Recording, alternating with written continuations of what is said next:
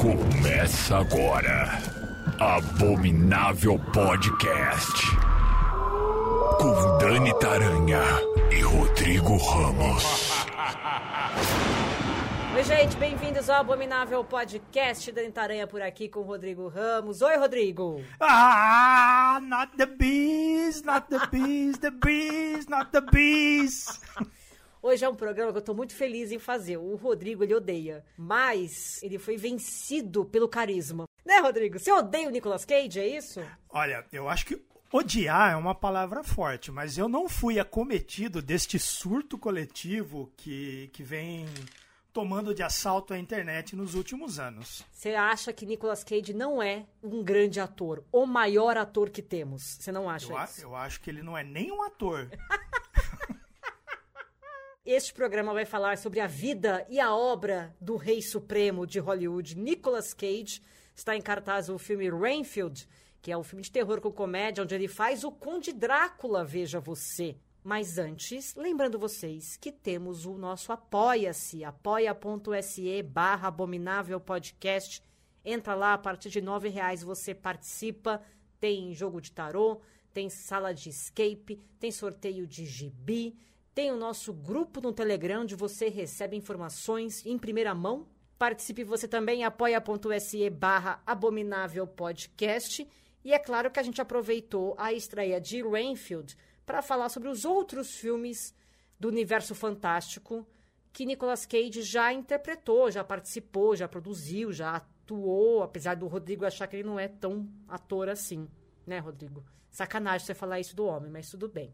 Em filmes onde ele foi o próprio Nicolas Gaiola, né, também conhecido. Aliás, você falou desse filme porque eu quero fazer uma menção honrosa aqui antes da gente entrar nas nossas dicas de filmes fantásticos do Nicolas Cage. Nicolas Cage que nasceu, saiba você, Nicolas Kim Coppola. Sim, ele é um Coppola, ele é sobrinho do Francis Ford Coppola e pela lógica, ele é primo da Sofia Coppola. Isso não tem nada a ver com ele, assim, com todo esse talento ter começado a trabalhar no cinema. Uma feliz coincidência. Foi assim, do nada, né? Você Do não acha nada. que foi do nada? E aí ele falou que não quis usar o sobrenome famoso no início da carreira justamente para não atrapalhar. e aí o Cage, sabe da onde vem o Cage, Rodrigo? Você que gosta de HQ, de herói, o Cage vem do, do Luke Cage. Luke porque ele é Cage. fã. Ele é fã do Luke Cage. E aí ele escolheu o Cage por causa disso. Ele, ele tem um filho chamado Kal-El por causa de quem? Do Superman. Do Superman, que ele quase foi nos cinemas, mas graças a. Como que chamava? O- a Hal, né? Que é o deus lá do Super-Homem. Graças a Hal, ele. O Tim Burton acabou que não deu certo. O documentário é muito bom, né? Sobre o filme que acabou não fundo. Que ia ser uma baita de uma porcaria, mas tudo bem. Tem imagens na internet. Se você for no Google e digitar Nicolas Cage Superman e clicar em imagens, você vai ficar sem dormir durante três meses. Exato. Porque é assustador. Você vai ter que pingar aquele colírio de desver, sabe É. que tem, né? é complicadíssimo. Eu sou fã de Nicolas Cage, mas eu tenho que admitir que aquilo ali foi demais pra mim também. não contente né, em tentar estragar o super-homem né, com, a sua, com a sua potência interpretativa, ele acabou indo fazer o Motoqueiro Fantasma, que é um personagem que eu adoro. Fez dois filmes insuportáveis de assistir. Com muito esforço eu vi o primeiro, e o segundo eu parei assim no primeiro terço. Não, o segundo é muito ruim. O primeiro eu acho que diverte. Quando eu vi que tinha um segundo, eu falei, ah, vou ver os dois assim numa tacada, né? Vou cometer essa, esse pecado comigo mesmo. Eu acho que eu tinha cometido alguns alguns desvios na minha vida naquela época e resolvi me punir. Você tá aí criticando Nicolas Cage. Nicolas Cage tem Oscar. Nicolas Cage tem SEG Awards. Nicolas Cage tem Golden Globes na sua estante. Sabia Pois disso? é. De quando são? Ah, é, faz tempo. lá de Despedida em Las Vegas, é lá daquele filme lá. Mas ele foi indicado recentemente por um filme que é muito lindo e se chama Pig. Filme de 2021, é um drama que eu chorei horrores. É lindo esse filme. Não tem nada a ver com a nossa pauta aqui, mas é um filme para você ver que Nicolas Cage é sim um bom ator. Quando ele quer, Rodrigo, ele faz. Falta direção. Eu acho que falta direção. Tem uns filmes, por exemplo, ele fez Despedido de La Vegas, é muito bom. Aquele é, Coração Selvagem, que é do David Lynch, é muito bom.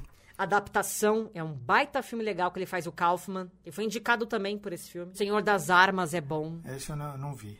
A Outra Face com John Travolta é um clássico. É, esse, esse eu lembro vagamente. Conner.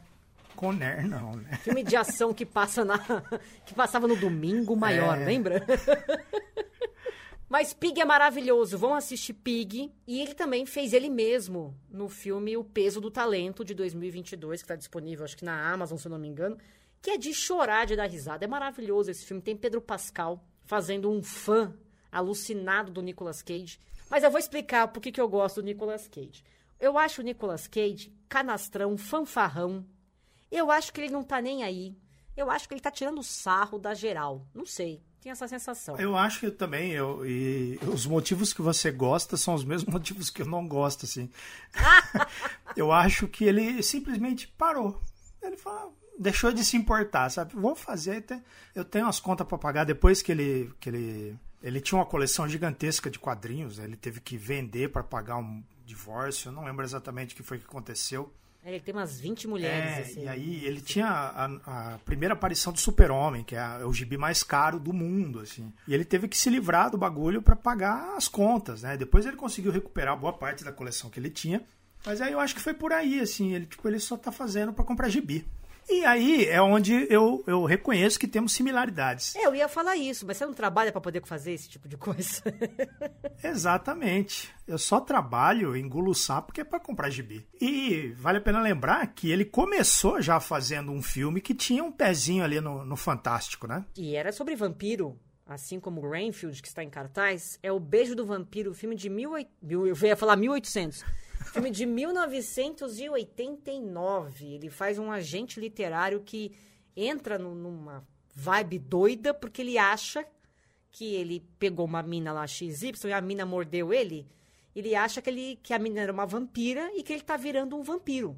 E aí ele entra numa vibe maluca, achando que tem alguma coisa errada com ele, apesar da psiquiatra dele achar que não. É um filme que não foi muito bem recebido pela crítica nem nada, mas com o passar dos anos ele meio que virou um filme cult, assim, né? E as pessoas hoje em dia falam, pô, o beijo do vampiro e tal, não sei o quê, Nicolas Cage novinho fazendo caca. Pois é, continua até hoje. Mas a gente gosta. Ele tem o carisma, ele é cara de pau, a gente gosta de gente assim.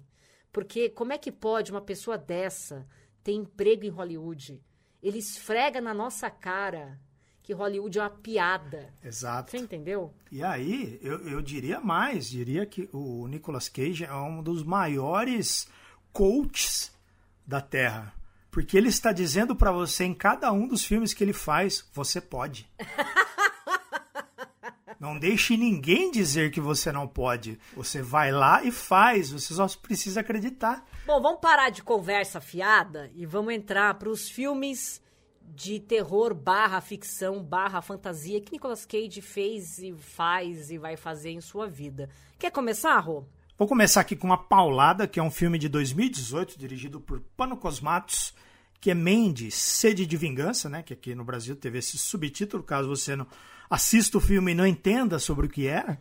Tá explicado no Né? título. que o Nicolas Cage, ele faz o papel do Red, que vive ali com a sua esposa Mandy, afastados, né, da, da civilização, naquela vibe boa, curtindo um rock and roll, tomando uma bebidinha, fumando umas droguinhas, uns beer nights ali, e eles estão sussa, longe de tudo e de todos, até que eles são atacados por uma seita bizarra de motoqueiros, meio cenobita, sadomaso, totalmente retardado, assim, visualmente muito louco, que é uma das coisas mais impressionantes desse filme, é o visual, que o Pano Cosmatos, ele é muito detalhista, né, né?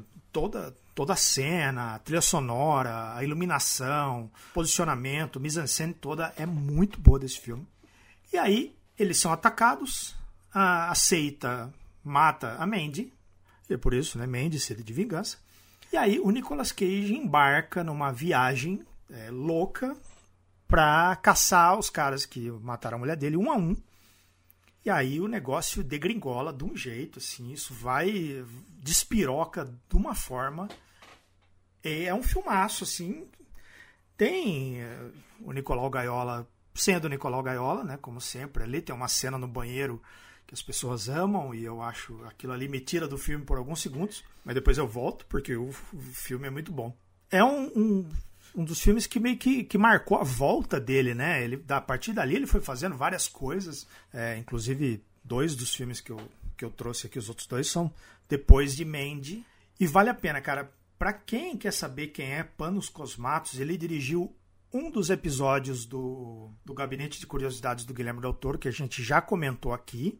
E é um diretor que eu gosto muito, gostei muito, assim, não é que eu gosto muito, porque eu só vi essas duas coisas dele, mas não fez mais nada. É uma pena que ele tenha feito só esses dois filmes. E o Nicolas Cage aqui tá muito bom porque ele o que ele o que ele precisa entregar, que é um cara surtado louco por vingança, né? Cabe né, na, na, na, interpretação dele. Apesar da cena do banheiro, que todo mundo acha linda, e eu, meu Deus do céu, eu tenho que ficar vendo esse cara gritando até que, até que hora para continuar o filme. Eu gosto muito de Mandy. Acho ele psicodélico. Ele tem umas cores doidas, ele tem umas músicas malucas. Tudo ali é muito maluco, exagerado e sei lá. É, o filme todo é exagerado, então nada melhor do que jogar um ator que é exagerado, né, para fazer o personagem principal. É. E se vocês quiserem assistir esse filme, ele tá para alugar no Google Play, no Amazon Prime Video, na Apple TV e no YouTube. Bom, a minha primeira dica, eu vou lá para trás, um filme de 2006 chamado O Sacrifício. Não tem nada a ver com assistir o filme, é o título. Tá, não, tá, não, é o título do filme. Rodrigo vai ficar gongando o Nicolas Cage o episódio inteiro, tô até vendo. É, vamos lá, então.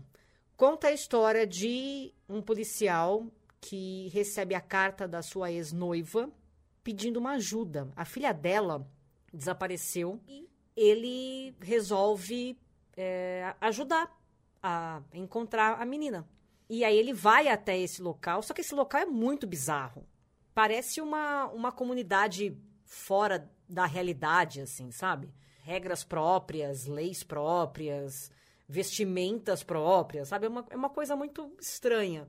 E aí ele vai até esse local tentando achar essa menina e ele começa a vivenciar vários eventos estranhos. Aí a coisa vai crescendo de uma forma bizarra, porque está acontecendo nessa comunidade os preparativos para uma festa anual da colheita. E o que acontece depois, aí vocês vão ter que assistir o filme. Vale a pena citar que é um remake do Homem de Palha, né, um clássico lá dos anos 70 com, com Christopher Lee, e que foi daí que eu tirei a minha a abertura do programa de hoje, de uma cena célebre que não sei porque foi cortada do filme, né, da, na edição, e acabou ficando de fora essa cena memorável onde Nicolas Cage tem a sua cabeça enfiado numa cage cheia de abelhas. Bom, pelo título do filme, você já deve entender para onde vai esse filme, né? Não precisa nem se alongar muito, porque é um filme velho. Até poderia falar o final aqui para vocês, mas vou deixar no suspense para quem não assistiu ter a oportunidade de, de se surpreender com o talento de Nicolas Cage no sacrifício em busca da filha de sua ex-noiva, este policial psicologicamente abalado por conta de um, de um acidente que ele não pôde impedir, e ele embarca então nessa jornada. Ah, é legal, viu? Posso falar? Vai assistir. Você vai passar o tempo e não vai passar raiva. Eu acho. Eu acho ok, mas é que o original é muito bom. Aí eu não consigo evitar comparações. Tudo bem. Qual que é a tua próxima dica? Ah, eu vou trazer um filme que eu gosto muito, que é de um diretor que eu gosto muito, né? Que infelizmente só fez três filmes. Esse aqui era parte de uma trilogia que ele havia planejado, adaptando contos do Lovecraft para a Spectra Vision, que é uma produtora de filme de terror muito boa. Vale a pena vocês darem uma procurada ali, que tem a, a mãozinha ali do, do nosso querido Frodo, né? O Elijah Wood que é A Cor que Caiu do Espaço, Color Out of Space, de 2019, que conta a história de uma família. O pai, que é o Nicolas Cage, é um criador de alpacas. É, tem o pai, a mãe, uma filha adolescente e um garotinho. Eles moram ali numa fazenda, tranquila e tal, até que uma coisa estranha acaba caindo do espaço ali na fazenda e isso vai mudando não só a, a fazenda em si, né, os, as coisas fisicamente, né, ela vai mudando os animais, a vegetação, a iluminação do lugar e também a mente das pessoas, né. Cara, é um filmaço. Gosto muito do, das escolhas visuais que o Richard Stanley fez para representar a cor que caiu do espaço. Porque quem leu o conto do Lovecraft sabe como isso é muito difícil, né? Como as obras dele são muito difíceis de, de adaptar para qualquer mídia, porque ele trabalha muito com coisas que a mente não consegue conceber. Então ele vai fazendo descrição em cima de descrição e você nunca consegue amarrar aquilo tudo de uma maneira visual, é, vamos dizer assim, definitiva, né? Você vai, ele vai pirando ali, vai colocando informação, vai colocando detalhe, descrição e vai criando aquilo na sua mente. Cada um vai imaginar de um jeito. Mas aqui o Richard Stanley ele optou por um, uma fotografia azulada que quando tem essa cor que caiu do espaço é um, é um púrpura, né? Um, um lilás ali, uma coisa muito bonita, toda enevoada, assim meio neon e que torna um filme mais um é, espetáculo visual aqui. E como adaptação, eu acho que satisfaz. É um, é um conto muito difícil de adaptar, mas eu acho que funcionou muito bem. É, ele tem algumas coisinhas a mais ali, tipo um negócio de bruxaria, porque o Richard Stanley ele é meio é, chegado nessas questões de bruxaria, então ele acabou enfiando algumas coisas ali e tal. É, mas o filme é muito bom, assim, eu acho esse pô, 10 de 10, assim. Mesmo com o Nicolas Cage, olha só. O final ali é uma maluquice, né? Sim, doideira total e é, é uma, uma despirocada visual ali e é muito bonito esse filme.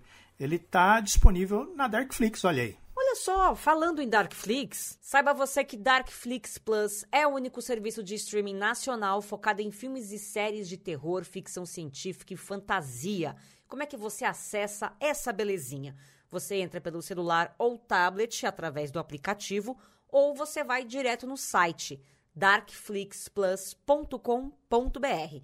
E aí, para ter acesso ao conteúdo, você tem que assinar o serviço por R$ 9,90 por mês.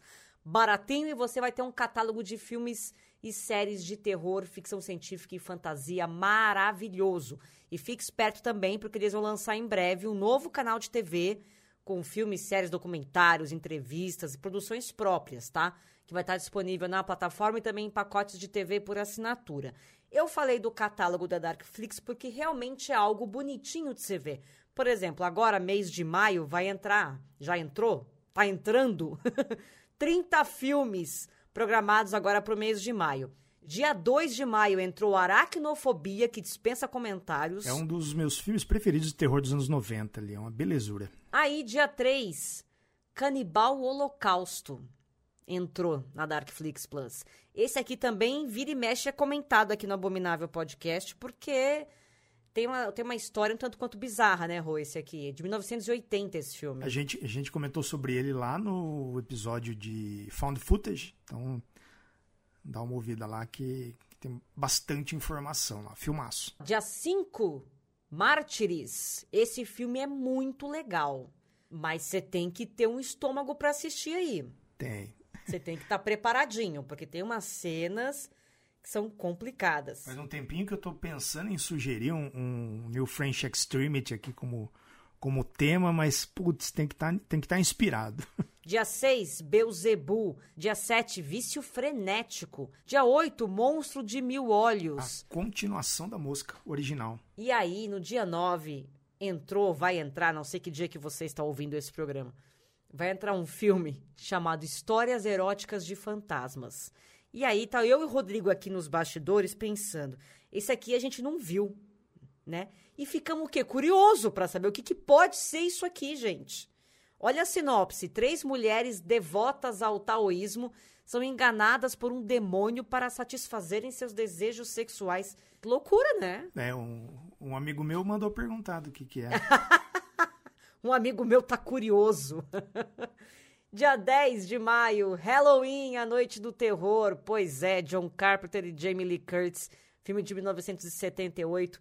Tudo isso na Darkflix Plus. E aí segue o mês de maio com um monte de filme legal que vai entrando diariamente. Todos os dias tem novidade. Então, acessa lá darkflixplus.com.br. Continuando nossas dicas de filmes estranhos do Nicolas Cage, vou para um filme de 2009 que é bem maluco, inclusive. O final ali você fala: Oi?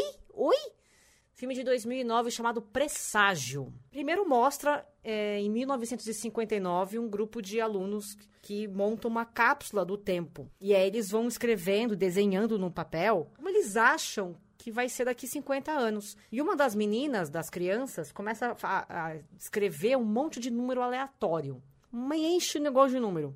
Aí coloca tudo aquilo dentro da cápsula, muito que bem. 50 anos depois, essa cápsula é aberta e aí acontecem uns negócios lá e este desenho desta menina cai nas mãos de um professor de astrofísica.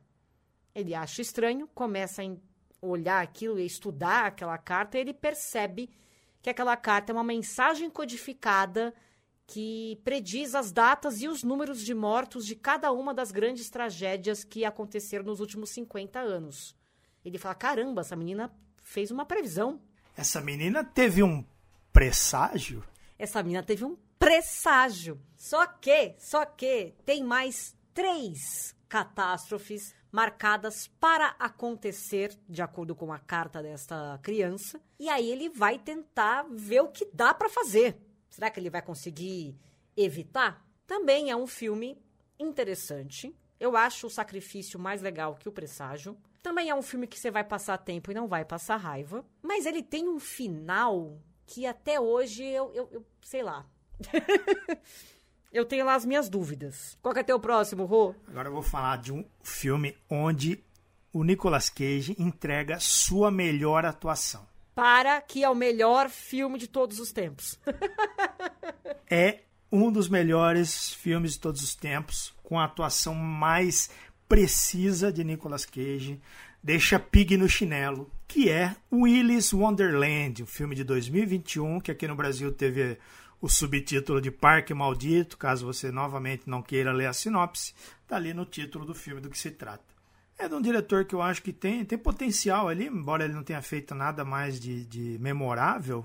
Chama-se Kevin Lewis. Gostaria de ver mais coisas do Kevin Lewis aí para ver o que, que, ele, que ele pode fazer. Willis Wonderland é um, par, um parque, né? Tipo um, um, um Beto Carreiro, é, não é nem um Beto Carreiro, parece mais aqueles que tinha nos anos 80, 90 ali do, do McDonald's, né? Que era uma lanchonete com os, os bonecos do. É, tem esse parque ali. E o Nicolas Cage, ele tá viajando, o carro dele quebra, ali naquela cidadezinha onde tem esse parque. Ele tem que esperar o carro ser consertado, ele tem que pagar por, por isso. E aí, nesse meio tempo, enquanto ele espera, ele resolve trabalhar de zelador nesse parque quando ele fecha à noite. Só que esse parque ele tem uma história obscura que ele não conhece, mas que um grupo de jovens que tá tem planos ali para aquele para aquele parque naquela noite onde o, o, o Nicolas Cage está trabalhando, que é o personagem dele que é o zelador, não tem nome. Então, esse, enquanto ele está trabalhando lá, esses jovens vão até o lugar para dar fim naquele lugar, porque aquele lugar é amaldiçoado. E usa é, as atrações ali, que são o Willy e os seus amigos, para sacrificar jovens e crianças e, e, tudo mais. E aí o filme todo se desenrola numa madrugada, onde os jovens estão tentando pôr fogo no lugar, o Nicolas Cage está tentando arrumar o lugar, e os bonecos criam vida e vão tocar o terror. É meio como o, aquele Five Nights at Freddy's, né, que é o joguinho que todo mundo gosta aí da, da internet.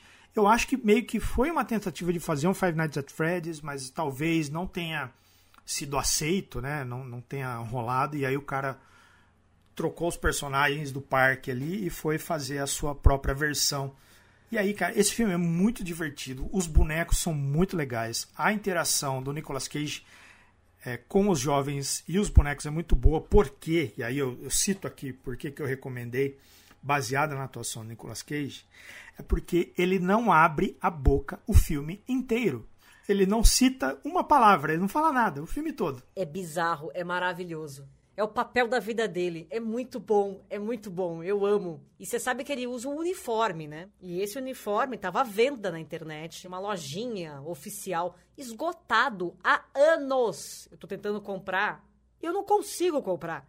Porque tá esgotado. Todo mundo comprou o uniforme do Willis Wonderland, porque é sensacional. E é bonito também. Eu acho o, o auge. É um filmaço, assim. É um filme simples e divertido, sabe? Coisa que, que é difícil de fazer. Você normalmente você vai querer inventar e tal. E aqui você tem um, ator é, famoso, né? Um ator grande, fazendo um filme minúsculo com um orçamento baixíssimo, um diretor totalmente obscuro e o resultado é muito bom. Quem quiser conferir, ele está no Telecine e tem para alugar no Amazon Prime Video, no YouTube e no Google Play. Mas assim, gente, vá de cabeça aberta, tá? não vá, não, não, vai tranquilo, vai para se divertir, para dar risada, porque não é para levar a sério não, mas é maravilhoso. É, é um terrir. É, é um terrir despirocado. Bom, falando em doideira, a minha última dica, na verdade, ela é dividida em duas partes. Porque eu vou falar de dois filmes do Nicolas Cage, de, entre aspas, terror, que são ruins demais. Puta que pariu. Apesar do Rodrigo achar que todos são, mas esses dois aqui eu vou falar para vocês. Foi difícil terminar, mas eu sou uma pessoa destemida e eu fui até o final. Um deles, o primeiro deles, se chama O Apocalipse é um filme de 2014, onde Nicolas Cage é um piloto de avião. E aí, o filme inteiro, inteiro se passa dentro do avião, tá? Qual que é a história do filme? Nicolas Cage vai levantar voo ali com seus, seus passageiros. Entre eles está a filha dele. Só que enquanto eles estão lá em cima, milhões de pessoas simplesmente desaparecem da Terra. É como se estivesse rolando o apocalipse, só que eles estão dentro de um avião. Então eles não pegaram o apocalipse, entendeu? Tipo, não faz muito sentido se você ver por esse lado. Mas enfim, a Terra, a população está sumindo e eles estão lá em cima, eles não têm noção do que está acontecendo. E eles vão tentar entender o que está acontecendo. E aí fica essa coisa: vamos pousar esse avião? Vamos pousar esse avião aonde? Vem toda a história, todo o desenrolar. É uma porcaria. Mas assim, é muito ruim. O desfecho é ruim. As cenas de ação é, são ruins. O mistério é ruim. E aqui eu confesso que Nicolas Cage não se esforçou nem um pouco. Eu não sei se pagaram mal, se ele estava de ovo virado no dia que ele gravou esse filme. Mas ele tá péssimo, péssimo, péssimo, péssimo. Nem para disfarçar, sabe? Nem para fingir. Não. Ele deixou bem claro que ele não tava afim de fazer. É uma porcaria o filme. Mas se você quiser assistir, para conferir, a gente sempre avisa aqui, né? É ruim, mas se você quiser ver, a gente avisou. Outro filme dele, que tá fácil de achar, que se eu não me engano, tá na Amazon. Chama Ghostland. É um filme de 2021. Pensa pensa num filme maluco, sem pé nem cabeça. É esse filme. Se passa numa cidade chamada Samurai Town. E o Nicolas Cage é um ladrão de bancos que é retirado da cadeia para procurar a neta de um, de um chefão lá. Ele tem cinco dias para achar essa menina e aí, com isso, ele pode ter a redenção, ele pode ficar livre da sua pena. E aí, esses cinco dias, que é o tempo que o filme se desenrola, acontece cada bizarrice, cada coisa que não faz o menor sentido. Eu entendi que é uma coisa fantástica, eu entendi que é outra realidade, que é outra história, sabe? É, é, é, é outra pegada. Eu entendi isso, mas tem alguma coisa ali, eu não sei explicar para vocês, mas tem alguma coisa ali que não convence. E por incrível que pareça, não é o Nicolas Cage. eu não sei se é o estilo de filmagem, se é a edição, se é figurino. Eu não sei. Tem alguma coisa ali, se é o cenário, que não convence de ser, sei lá, uma realidade que não é a nossa, assim, sabe? Então, por esse motivo, eu fiquei meio blé o filme inteiro. Mas fui até o final, destemida que sou. Me arrependi? Um pouco. Porém, vejo tudo que Nicolas Cage faz porque sou muito fã. Então assisti Ghostland, só para poder falar mal com propriedade. A gente fez um programa aqui, falou, Dani, vamos pegar seis filmes, cada um pega três, vamos falar da, do o melhor de Nicolas Cage dentro do, do cinema fantástico. A gente conseguiu quatro. Mas tudo bem, gente. Não se pode ganhar sempre. Poxa, ele tá tentando. Ele tá tentando. Ele se esforça bem, se esforça. Se esforça tanto que tem um filme por mês, né? Tem que pagar as contas, tá pensando o quê? Que é fácil essa vida? E chegou a hora de falar de Rainfield, filme que está em cartaz nos cinemas brasileiros. E aí, neste filme, temos Nicolas Cage como Conde Drácula, temos Nicholas Hoult como Rainfield, que aliás está muito bem no filme. Nicholas Hoult me surpreendeu. Eu não dava nada pra esse menino? Me... Não, brincadeira. Afinal de contas, ele é bom, ele é fera. Nossa, Rodrigo! Meu Deus do céu! Ele fez o fera nos filmes dos X-Men, é por isso que o Rodrigo tá falando isso. Bora lá. Rainfield conta a história do ajudante do Conde Drácula. Ele é o foco do filme, não é Nicolas Cage, tá? Não é o Drácula.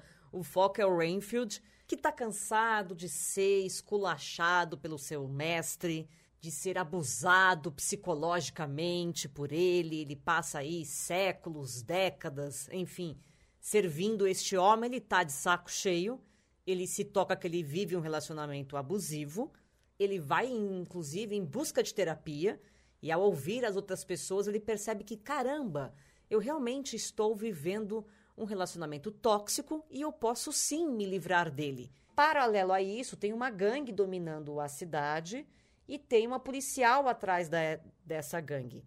E como que esses dois mundos se colidem? Na verdade, a namorada de um, de um dos caras da máfia ali, da gangue, faz terapia nesse grupo e Rainfield decide, então, só enviar pro Drácula a galera que ele acha que merece morrer. Ele vai atrás dessas pessoas que causaram esses danos psicológicos e leva pro Drácula. Numa dessa, ele cruza o caminho com essa gangue. E a polícia tá atrás da gangue, que acaba cruzando o caminho do Rainfield, que ele bololou todo. E aí se desenrola toda a história do filme. É um filme de terror com comédia, com muita ação. Você vai chorar de rir, tem cenas maravilhosas, diálogos incríveis, com muito sangue, tem desmembramento, tem um monte de bizarrice doida, mas é uma grande bobagem. Não vá levar o Rainfield a sério, porque não é. É para você sentar com a sua pipoca, dar muita risada, se divertir a valer virar as costas e sair andando. Não é um filme memorável, não é um filme que vai mexer com você, mas é um filme gostoso de assistir. É um filme muito bem feito, as cenas de ação são incríveis. O Nicolas Cage é um canastrão e ele tá se divertindo horrores nesse papel. Dá para perceber que ele tá tranquilão ali, ele tá gostando de fazer aquilo, ele abraça isso e eu acho que é isso que deixa o filme mais interessante. Você tem o Nicholas Hoult, que é um baita de um ator, que está arregaçando, e você tem Nicolas Cage fazendo Nicolas Cage interpretando Drácula. É basicamente isso. Eu gostei bastante, eu acho que você vai passar o tempo e não vai passar raiva. Então fica aqui a minha dica para vocês. Vá, vá pro filme como o Drácula, sem refletir. Mas o Drácula, o Rodrigo, ele tem tem diálogos maravilhosos. O Nicolas Cage, ele tá muito bem. Só posso fazer um comentário que eu não sei se é proposital ou se deu ruim. Mas ele tá com aquele dente estranho o filme inteiro, né? O Nicolas Cage. E ele fala de um jeito estranho também, um pouco. E aí eu não sei se é o personagem, porque ele falou que ele queria fazer um Drácula exagerado, uma coisa meio assim. É, ele queria fazer um personagem exagerado ou se ele não consegue falar direito com aquela dentadura, com aquela prótese. E aí eu lembrei de mim, que eu tô usando aquele Invisalign, e às vezes eu me embanando toda para falar, porque acumula saliva, aí você vai fechar a boca, a boca não fecha direito, por causa dessa porcaria dessa placa. E aí, eu, eu, tipo, eu olhando o Nicolas Cage, eu pensei, ah, tô achando que ele tá passando pelo mesmo problema que eu, Nicolas Cage, desse filme. Se viu representado. Exatamente. Tinham que ter feito uma prótese melhorzinha para ele conseguir falar direito, coitado. Mas enfim, é divertido. Vai, vai que é divertido. Esse foi o Abominável Podcast de hoje. Semana que vem tem mais. Um beijo para vocês. Beijo, Rodrigo. Beijo. Abominável Podcast. Siga-nos no Instagram, arroba Abominável Podcast.